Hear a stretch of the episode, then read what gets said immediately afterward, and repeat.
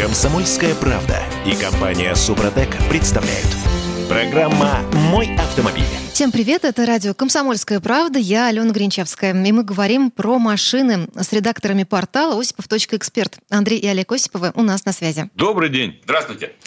Рада вас слышать. Тем у нас много, тем много интересных. Давайте поговорим сначала о машинах шведского концерна Volvo. Там буквально а, вот на днях решили, что теперь абсолютно на всех новых автомобилях Volvo, вне зависимости от двигателя типа кузова, будет ставиться некий электронный ошейник на отметке 180 км в час. С чем связано такое решение, чем руководствуется в концерне, поговорим прямо сейчас.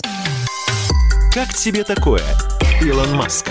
Андрей Олег, давайте по порядку. А вообще вот это нововведение а, коснется, может быть, только новых моделей или вообще всех а, машин Volvo, выпускаемых ранее? Новых. Новых. Угу. Только новых, которые выпускаются сейчас. Для всех рынков, которые существуют, э, на которых продается Volvo. Это э, обусловлено амбициозной целью, которую поставил перед собой шведский концерн, шведско-китайский ныне э, концерн, э, и обещал, что любой человек при любом ДТП не должен получить Volvo серьезных травм или тем более погибнуть. Эта программа рассчитана, если не ошибаюсь, на ближайшие 2-3 года. Да. И вот они э, поставили такую цель. И вот этот электронный электронный ошейник, как вы совершенно правильно выразились, ограничитель скорости на отметке 180 км в час, он как раз ну, в обоими мер, которые предпринимает э, концерн. Ну, то есть цель а, в целом ну, благая самое... и прекрасная, по-моему, снижение количества ДТП, снижение аварийности на дорогах. Ну, Все верно. Идея это хороша. Да, идея это хороша, но тут есть э, по, нюансы, да, в которых и скрыто, собственно говоря, самое главное. А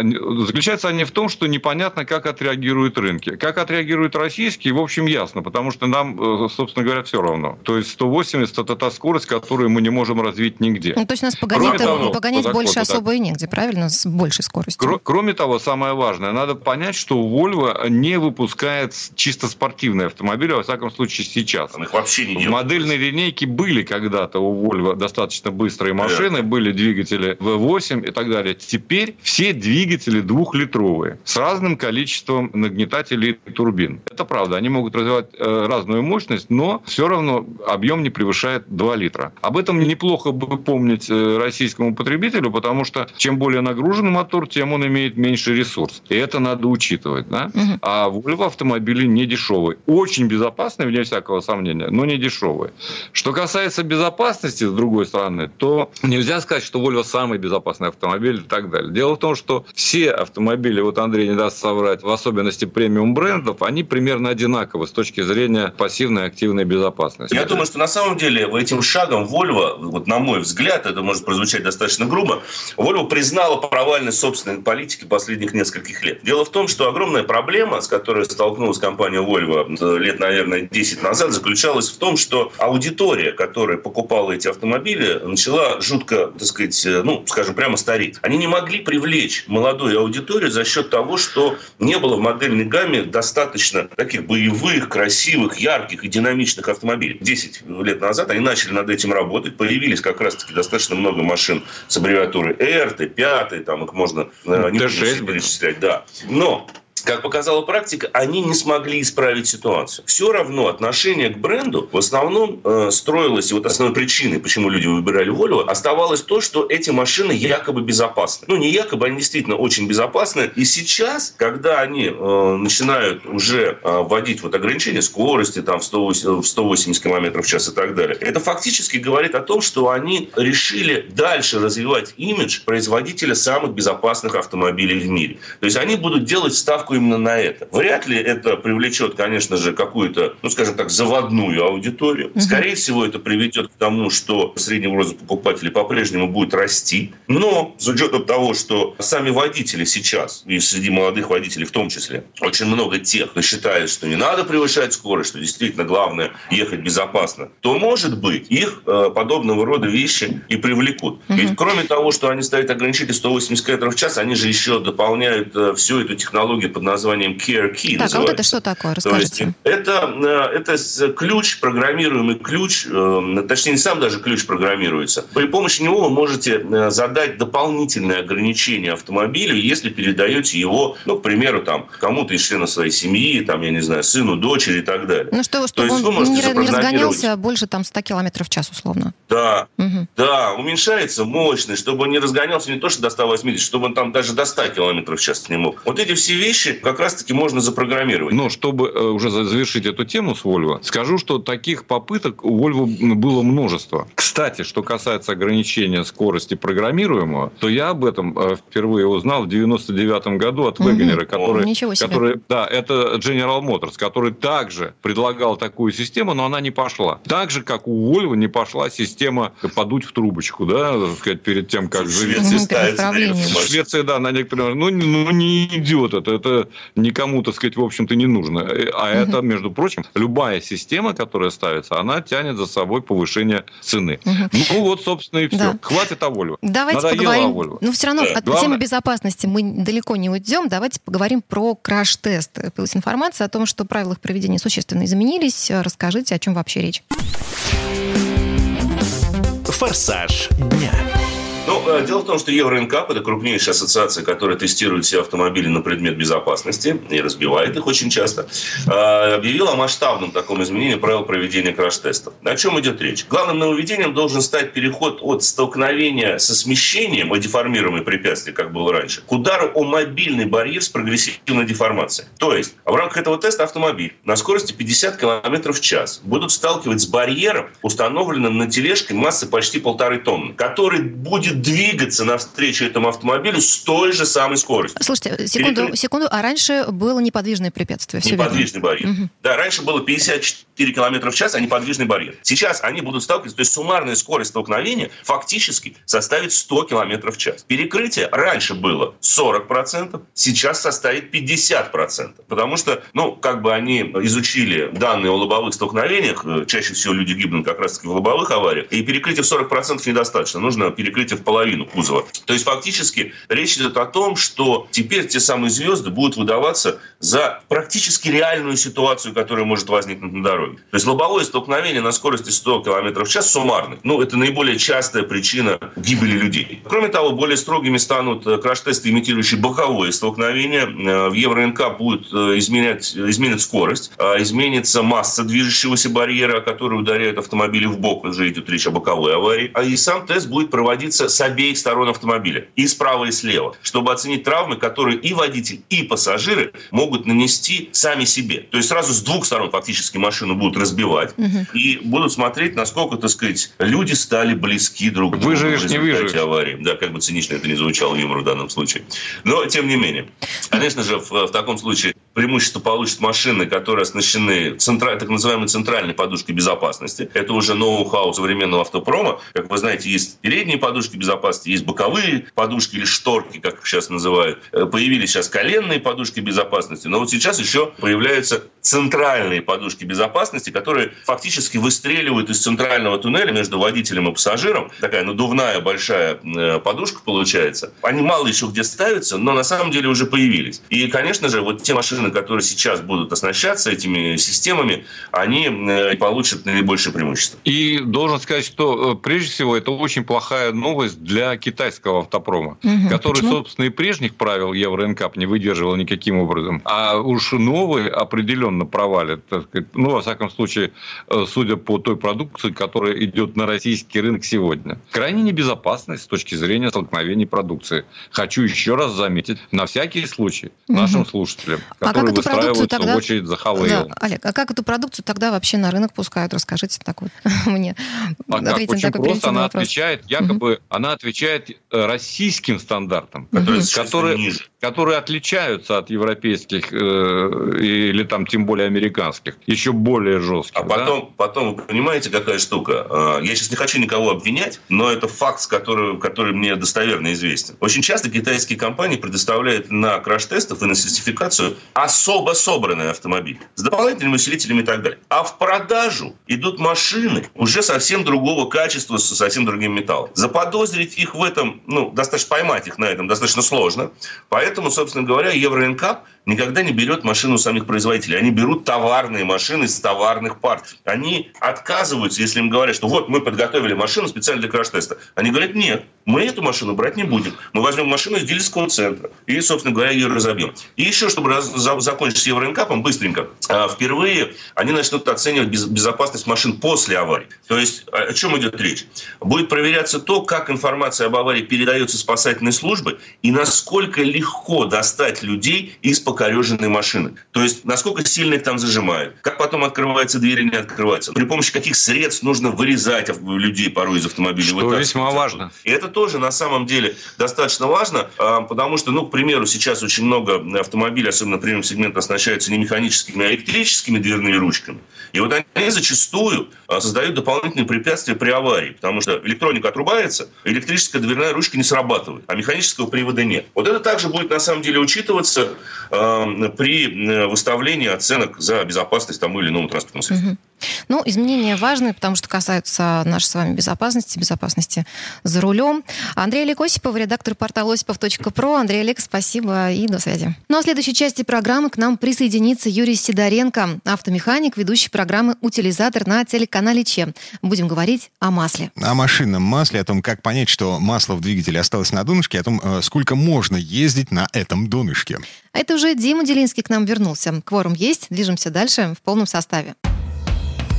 Комсомольская правда и компания Супротек представляют – Программа «Мой автомобиль». А это мы вернулись в студию радио «Комсомольская правда». Я Дмитрий Делинский. Я Алена Гринчевская. Юрий Сидоренко, автомеханик, ведущий программу «Утилизатор» на телеканале Че. А, Юр, привет. Приветствую. Добрый день. Угу. Ну, на всякий случай, между нами 650 километров. Юрий в Москве, мы в Петербурге.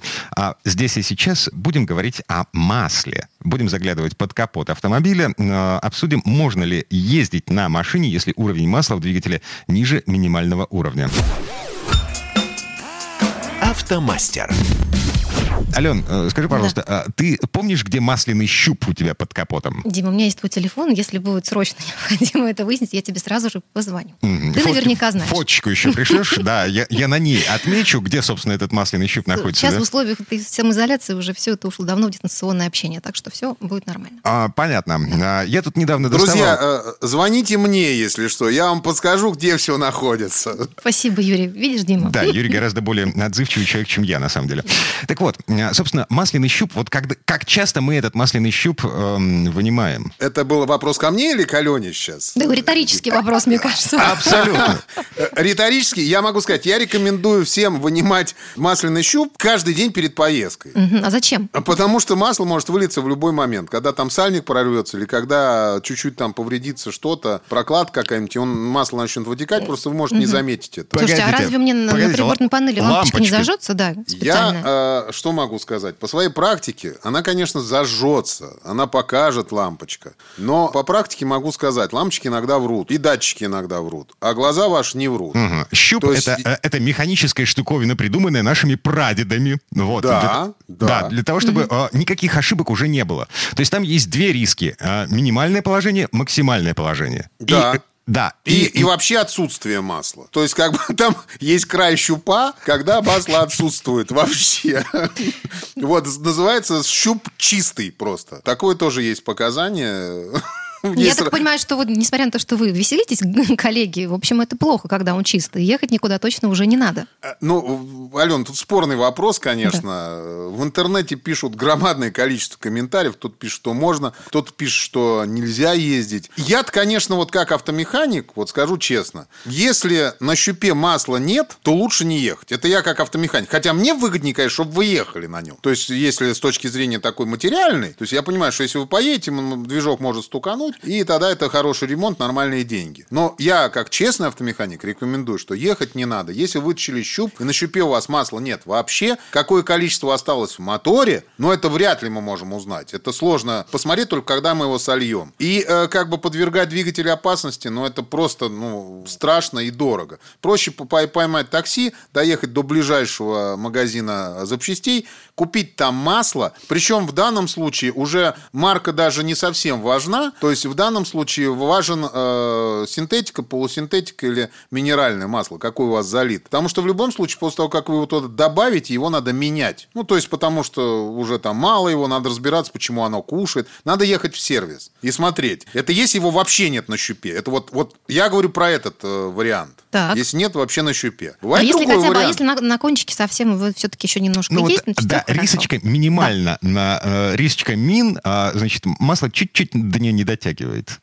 Вот если э, минимальный уровень, то я могу сказать честно, можно спокойно ехать, но при этом не давать там резких нагрузок, 5000 оборотов, э, вваливать скорость, кого-то обгонять, плавно, нормально ехать. То есть это нормальная ситуация, что масло находится в диапазоне между максимум и минимум. Вы э, доезжаете до магазина, допустим, ну, в сервис, может быть, и надо поехать, но не принципиально, потому что есть куча машин, которые действительно должны жрать масло. Но в данном вот случае, когда вы доезжаете до магазина, вам обязательно надо купить, если вы хотите просто долить его, обязательно купить то масло, которое было у вас залито в двигатель.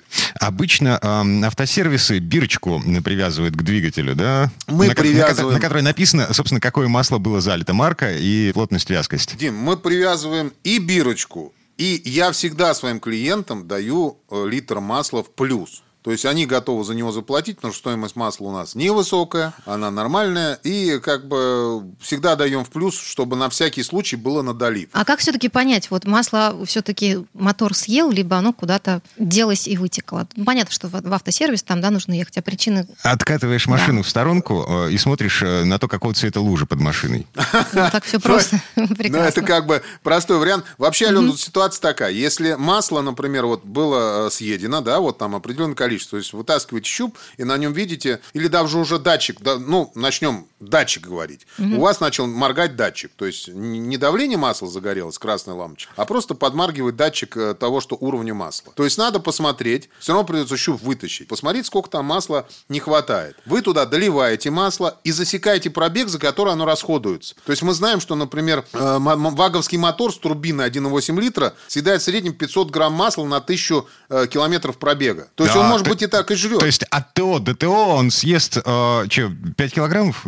Ну, где-то так, так и будет, да. Почти 5 литров он съедает. Это если, угу. если, если вдавливать, турбинку угу. подключать. Вот, поэтому вы доливаете и смотрите, какой у вас расход. То есть, если он опять сожрал примерно столько же, может, он столько и должен жрать при вашей манере езды. А вот если, я говорю, опять же таки, жирает и там постоянно, ну, конечно, и надо подтеки смотреть на асфальте, течет он откуда-то, не течет, то, конечно, надо ехать в сервис, и там все должны мастера посмотреть. Тем более, э, вот всем рекомендую. Если вы уже перестали ездить на техническую станцию, там машина ушла с гарантией, найдите, пожалуйста, сервис, в котором будут вашу машину обслуживать, с хорошими мастерами, там, с рекомендациями ваших друзей и так далее. Даже если находится это не очень близко от вас, все равно спокойно туда езжайте. Вам там, во-первых, бесплатно будут не- делать некоторые опции, это сто процентов. Во-вторых, вас там не будут обманывать. Это для если того, чтобы вы вернулись хороший. туда. Да, нет, так правильно. И вернулись не потому, что вы сломаны, а потому, что вы должны вернуться и привести друзей. А, ну, у меня девочка вопрос созрел. Мне всегда, давай, да, мне всегда было интересно, что будет, если вытащить щуп при работающем двигателе.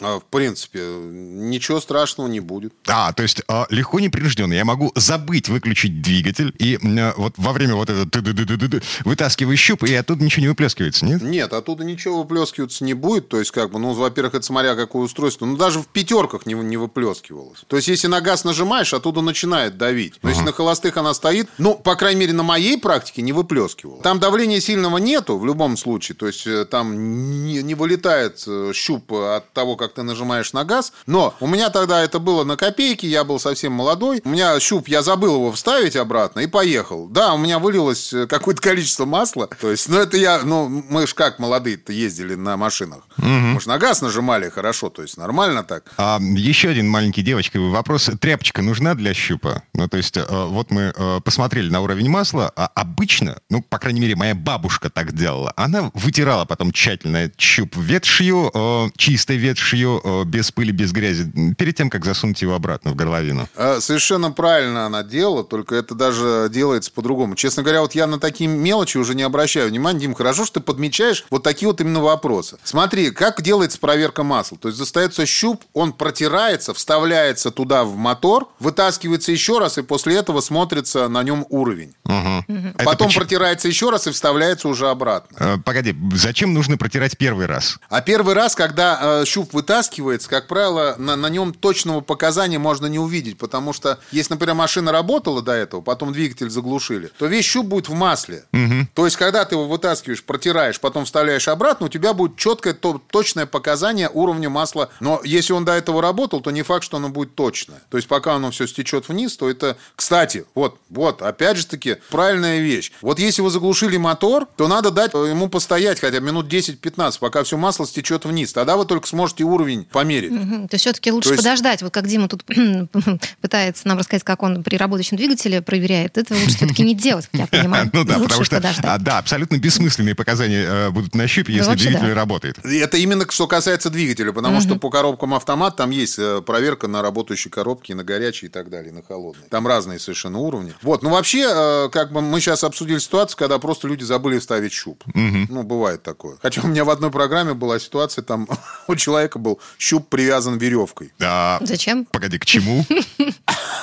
Я тоже пытался понять. Он сказал, для того, чтобы он не потерялся. Потому что он у него был слабенький. Вот, он его привязывал веревкой. У него вообще вся машина была на веревках. И, кстати, она, эта машина была из Питера. А. Между прочим. Это не, не- абсолютно ничего не объясняет, Юрий. Нет, к тому, что мы, мы в Питере, мы программу снимали в Питере. Идея просто изумительный человек, владелец ее. Он очень переживал, когда он с этой машиной расставался. Но могу сказать, что это единственная машина, на которой было все сделано на веревочках. То есть я был восхищен этим человеком. То есть он все сделано. У него целая система открывания дверей была. У него ни один замок снаружи не работал. И все двери открывались веревочками как-то там э, изнутри, снаружи. То есть посмотрите, интересно. И дворники тоже на веревочках, наверное, работали. А, Дворники, кстати, тоже есть. Есть некоторые, у кого есть на веревочках. Прекрасно. Ну, слушайте, народные методы, наверное, все-таки здесь не будем а, рекламировать и продвигать. Ну, просто потому что есть штатные режимы работы всех агрегатов в автомобиле. А в этой части программы мы обсудили ну, практически штатный режим а, работы двигателя, в котором не хватает масла. Все-таки а, ниже нижние риски, если масло есть чуть-чуть, ниже нижние риски на щупе, а, ехать можно. Ехать можно доехать э, до магазина, купить масло, то, которое залито в вашем двигателе, и э, уже э, добавив его, после этого решать, куда вы поедете, в сервис или дальше ездить. А, А вот если щуп полностью сухой, тогда мое личное мнение, что ехать не рекомендуется. Юрий Сидоренко, автомеханик, э, ведущий программы «Утилизатор» на телеканале «Чай». Юра, спасибо. Э, Спасибо. Да, до новых встреч, береги себя. До новых встреч. Но мы вернемся через пару минут. В следующей четверти часа у нас Федор Буцко. Будем говорить о том, как в России состоялась первая в истории интернет-презентация автомобиля. Комсомольская правда и компания Супротек представляют. Программа «Мой автомобиль». А это мы вернулись в студию радио «Комсомольская правда». Я Дмитрий Делинский. Я Алена Гринчевская. Федор Буцко у нас на связи. Федь, привет. Здравствуйте, друзья. Добрый день. А, ну, вы помните, а, правило 3F. Не покупать французов, а, Форд и, и, что еще? И всякую глупость. Да нет, ну, Дмитрий, ну, конечно же нет. Форд – это народный автомобиль. Французы тоже стали народными, и одной из самых русских марок как раз является Рено. И, собственно говоря, все, кто ездит на французах, обычно ими довольны. Ну, по крайней мере, те, кто ездит на, на автомобилях семейства Логан, это Логан, Сандера, это, конечно же, Дастер, Каптюр, Аркана. Это машины очень надежные, с отличными потребительскими качествами, поэтому правило 3F, по-моему, давно не работает. Так, в связи с чем мы про это правило вспомнили. Новый Каптюр э, показали буквально на днях, ну, в связи с э, тем, что у нас режим самоизоляции. э, Ну, показали в режиме онлайн, без журналистов, без людей. Мгм. Вот об этом мы поговорим. С конвейера. Итак, что это было? Федор. А, это был первый такой автомобильный праздник весны, потому что у нас э, раз за разом мероприятия за мероприятием отменялись, и очень крупные, огромные мероприятия, как э, Женевская выставка, и локальные мероприятия у нас практически без внимания прошли запуски таких моделей, как Volkswagen Polo, например, или обновленного Solaris. Вот. И все это как бы вроде бы и запустилось, а вроде бы и не очень попало в общественное вот это медийное поле, потому что в салоны не поедешь, тест-драйв не пройдешь.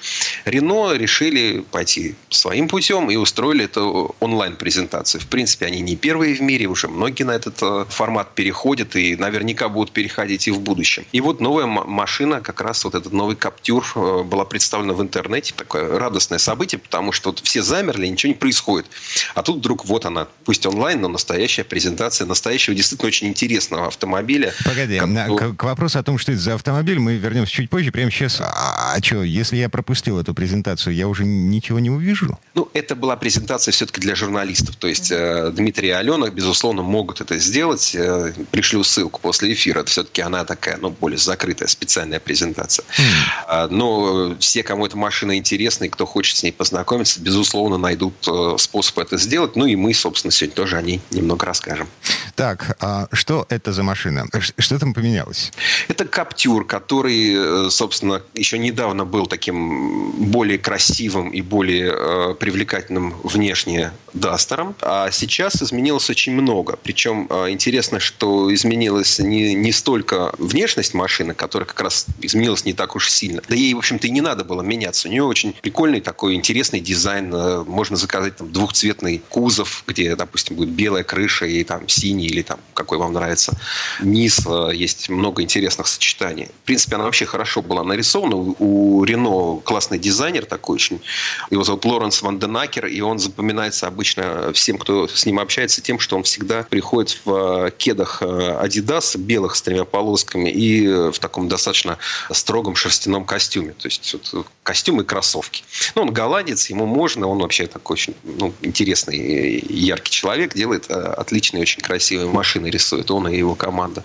Вот, и, собственно, Каптюр внешне сейчас изменился не сильно, там какие-то штрихи, ну, как это было бы нормально при обычном рестайлинге, о котором вы и рассказывать не, не стоили. Но очень важно, что он очень сильно изменился внутри и технически, потому что, э, ну, известно, что Каптюр вот такой вроде бы модный, а внутри это был Логан. Он собирался на одном э, конвейере с Логаном. Ну, у Логана есть там определенная специфика, да, как вот ты сидишь, немножко посадка не очень удобная, сиденье, там чуть согнутые коленки, чуть-чуть вытянутые руки.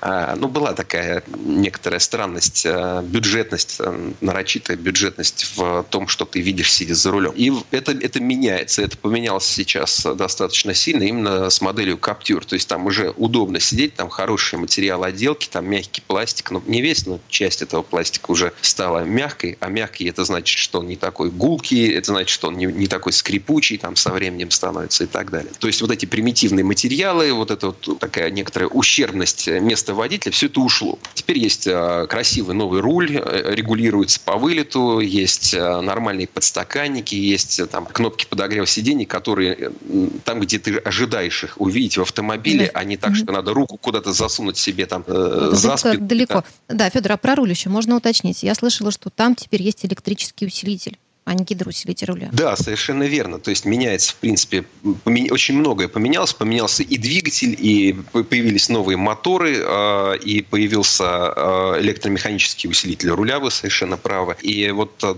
ставится новый турбомотор, такой же, как на модель Аркану. Это мотор 1.3, работает в паре с вариатором. Кстати, этот же мотор работает на моделях Mercedes А-класса, например, Б-класса. То есть это мотор, который совместно разрабатывался с французами и немцами, он удачный.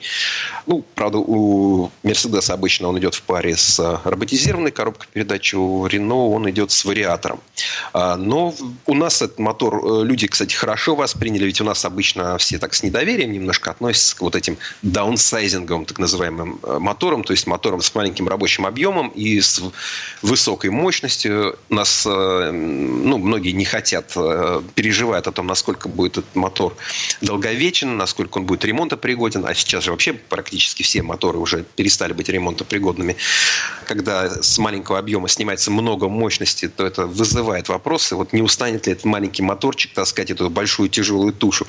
Но, тем не менее, этот мотор хороший, уже проверенный. Люди его не боятся покупать. Это видно по Аркане. Почти половина Аркан покупается именно с этим турбомотором. Работает хорошо, все, все в порядке. А, изменилось шасси у Каптюра. Тоже по такому вот, ну, по сценарию Арканы. То есть оно стало чуть более жестким. Будет чуть-чуть лучше, несколько лучше управляться. Но при этом э, сохранилась и энергоемкость. А ведь за что мы любим вообще вот этот Логан и все этих Дастеров и так далее. У них э, классная подвеска. Она, во-первых, замечательной энергоемкостью обладает. Во-вторых, она практически неубиваемая. Надо сильно постараться для того, чтобы там, довести дело до пробоя. Там нужно уж совсем там в какой-то окоп просто въехать. И это как раз инженеры старались на новом Каптюре сохранить. То есть можно не боясь ездить на дачу, ездить там на Карельский перешеек или там путешествовать по России, что в этом сезоне, конечно же, будет особенно актуально. Слушай, но самый главный вопрос. А, вся эта роскошь, а, сколько она стоит? Это тоже, кстати, очень радостная новость. Дело в том, что ну, сейчас дешевого на рынке нет вообще уже ничего. Нет и, и, и не будет, если, может быть, только Равон к нам вернется, будет самой дешевой иномаркой. Но это бабушка надвое сказала, их пока нет. А у Рено цены хорошие. Рено думает всегда о том, чтобы было не очень дорого. Новый Каптюр стоит от миллиона до полутора. Пока mm-hmm. нет всех вот цены комплектации, но есть вот такая вилка. То есть полный фарш, а, автоматизированная коробка передач, полный привод, а, все вот эти крупные экраны мультимедийной системы, там, которые с Яндекс Авто вместе работают, а, кондиционеры и так далее. Все это вместе стоит полтора. Mm-hmm. А минимальная, наоборот, с передним приводом, то, соответственно, миллион. Ну, миллион двадцать тысяч, вернее, так. А дальше уже посмотрим. А продажи уже начались или немножко откладываются? Начались. Рено одна из первых марок в России, которая активно стала продавать машины в интернете. Когда-то все крутили пальцем у виска, говорили, зачем вам это надо, и действительно там был спрос на них невелик, и вообще, ну, кто же у нас купит машину в интернете, да ее же надо прийти, понюхать, потрогать. Тем не менее, а, Рено эту тему развивали, может быть, порядка там 5% машин продавали онлайн, а сейчас, конечно, это для них очень важное подспорье для бизнеса, и они очень рады, что у них это работает. Каптюр продается сейчас онлайн в интернете, можно онлайн подать заявку, заявку, связаться с дилером, обсудить комплектацию, получить одобрение о кредите или других финансовых программах. Можно обсудить трейдин и можно потом получить эту машину вплоть до того, что и вам привезут ее на дом. Так что да, в интернете она продается. Угу. А, слушай, ну и последний вопрос. А собирает ты ее где? То есть это иномарка или, эм, или это АвтоВАЗ? А, ну, сейчас уже сложно сказать. Дело в том, что в первые двадцатки э, самых продаваемых машин э, на российском рынке практически нет или совсем нет уже моделей, которые бы к нам импортировались все производится или собирается в России. Каптюр именно производится в России. То есть, ну, конечно, часть комплектующих приходит к нам из-за рубежа, как тот же самый мотор 1.3 турбо. Но, тем не менее, э, очень многое делается уже в России и будет э, еще больше делаться. И делается, в общем-то, достаточно хорошо. Это касается не только марки Renault. То есть, не надо бояться российской сборки. Но вот, скажем, была история, что завод э, Toyota был признан одним из лучших, или, кажется, даже лучшим э, сборщиком автомобилей Toyota в мире. Ну, это условность какая-то определенного года. Ну, то есть не надо бояться российской сборки. Ну, собственно, никто и не боится. Мы видим по продажам. В Москве его делает Каптюр. Каптюр mm-hmm. делается на заводе в Москве. Так, а, уже легче, уже не проклятое место. Ну, э, АвтоВАЗ тоже сейчас делает э, очень приличные машины. Они и по дизайну сделали большой шаг вперед, и, собственно говоря, по качеству сборки они тоже ну, стали намного лучше, чем были. Оптимист Федор Буцко с верой в светлое будущее.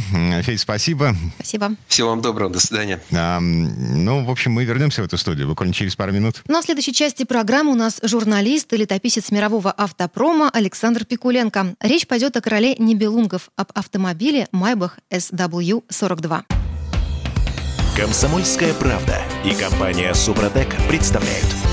Программа «Мой автомобиль». А это мы вернулись в студию радио «Комсомольская правда». Я Дмитрий Делинский. И Алена Гринчевская. В этой четверти часа у нас традиционная история от Александра Пикуленко. На этот раз речь пойдет об эксклюзивном и дорогом автомобиле высшего класса, а именно Майбахе SW42. Это довоенный Майбах. Это еще тот Майбах, самый настоящий, довоенный. Не Мерседес, именно Майбах. Предыстория. Имя Майбах перестали упоминать после Второй мировой, когда крупное промышленное предприятие из города Фридриксхафен, известное роскошными автомобилями и танковыми двигателями, сменило свое громкое имя на безликое мотора Non-Turbine Union. Затем и вовсе перешло в объятия Daimler-Benz. Прошло много лет, прежде чем там возродили марку Майбах. Впрочем, так и не добившись ни престижа, ни уровня давних предков. Особенно это заметно по именам сегодняшних владельцев. Уж очень разительно отличаются те, кто пользовались ими тогда, и те, кто ездит на Майбах сегодня. Тем более интересно узнать, что такое настоящие автомобили из Фридрихсхафена. Есть в старом Майбахе что-то мистическое от Зигфрида, от древних небелунгов. Его гигантский двустворчатый капот увенчан носовой фигуркой, словно неким тайным языческим талисманом. Четкая симметрия маскота изначально определена геометрической стройностью двух переплетенных букв «М», производная от моторостроительный завод Майбаха богато покрытые хромом буковки располагаются примерно на уровне груди рослого человека. Мысль о том, сколькими пластами накрыло время этот величественный Майбах СВ-42, заставляет учащенно биться сердце при знакомстве с этой машиной. Давно истлели кости его создателей, да и первого владельца тоже. Перекроен на границе мира, достиг новых высот прогресс. Но когда водитель затворяет за вами массивную дверь, вы оказываетесь в другом мире, наедине с тайнами, которые предначертано было нести марки Майбах на протяжении всей ее классической истории, не имевшим при признаемся уж честно, никакого отношения к Mercedes-Benz. Хотя есть один незначительный нюанс. Первый свой автомобиль в 1919 году Карл Майбах построил все-таки на основе большого Мерседеса. Но с самого начала Майбах был создан как автомобиль для богатых, для очень богатых, готовых заплатить за настоящее немецкое качество, с которым не сравнится ни английская элегантность, ни французское щегольство. Да и к его покупке готовились загодя. Под Рождество его, рассевшись домочадцами у камина, неторопливо перелистывали хрустящие листы рекламной брошюры, выбирая сорт, дерево, цвет, материал внутренней обивки. Потом встречались с продавцом и долго оговаривали каждый пункт заказа. Целая церемония была. А стоимость сделки запросто могла равняться цене 30 малолитражек Opel Кадет. Конечно, Кадет так не покупали. И на фирме охотно подыгрывали своему клиенту Толстосуму, считавшему, что он хорошо понимает все тонкости автомобиля автомобильной конструкции.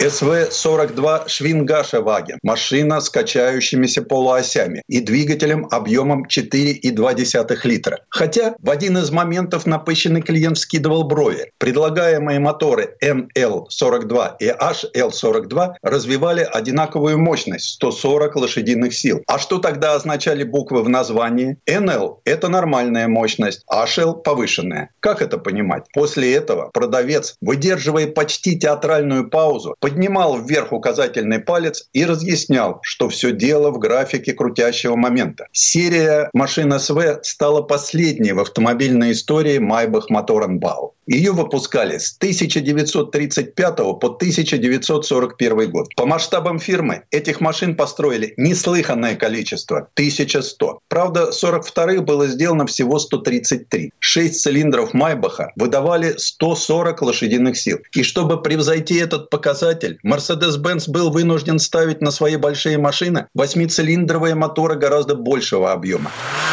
Другой конкурент Хорьх, тоже выпускавший восьмерки, так и не смог приблизиться к мощностным показателям шестерки от Майбаха. Потомственный двигателист Карл Майбах хорошо знал свое дело. В инструкции по эксплуатации СВ-42 содержится замечательная фраза насчет посторонних звуков при езде. Не стоит обращать внимание на любой шум в трансмиссии, так как в автомобилях Майбах никогда ничего не ломается. Действительно, в движении автомобиль, убыстряя ход, постоянно булькает и причмокивает. Источник этих звуков – работа полуавтоматической системы переключения передач, сделанная специалистами Санрад Фабрик. В ней используется разрежение воздуха во впускном коллекторе двигателя. Под правой подножкой машины располагаются вакуум-цилиндры автомата переключений. Все четыре передачи заранее устанавливаются водителем рычажками на середине рулевого колеса. Первая – рычажком L, вторая – рычажком, расположенным по диагонали слева, третья – рычаг по диагонали справа, четвертая – рычажок V.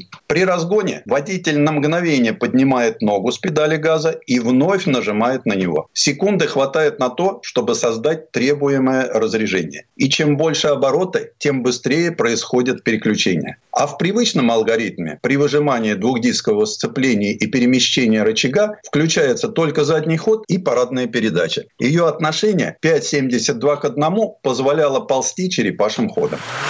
А видели вы бы шасси Майбах СВ-42. Задние полуоси пропущены сквозь обрезиненное отверстие в необычно высоком и прямом лонжероне рамы. Другие компании штамповали рамы с изогнутыми над задним мостом лонжеронами. Но на Майбахе дружили с кузовщиками-партнерами и упрощали им задачу при постройке кузовов. Их на головном предприятии не делали. Карл Майбах не считал правильным навязывать клиенту свои представления о стиле, когда в Германии работало столько великолепных кузовных мастеров, таких как Кристиан Ауэр, Олесис Кельнер, Эрхард Вендлер. Любимым же был Герман Шпон из Равенсбурга. Перечень типов кузовов, когда-либо построенных для этих машин, содержит более 60 наименований. Среди них и такая экзотика вроде театр-купе или седан-кабриолет. Мы же проехались на машине с кузовом трансформируемый кабриолет. Построен он так добротно, что и сегодня ничего не скрипит и не перекашивается. Назвать Майбах СВ-42 красивым нельзя. Помпезным – да, роскошным – тоже. В духе представления о прекрасном типичных покупателей тех времен. Владельцев фабрик и заводов, президентов солидных фирм, крупных землевладельцев, нерядовых служащих государственного аппарата и других важных персон, редко моложе 50, а по преимуществу преимуществу старше 60.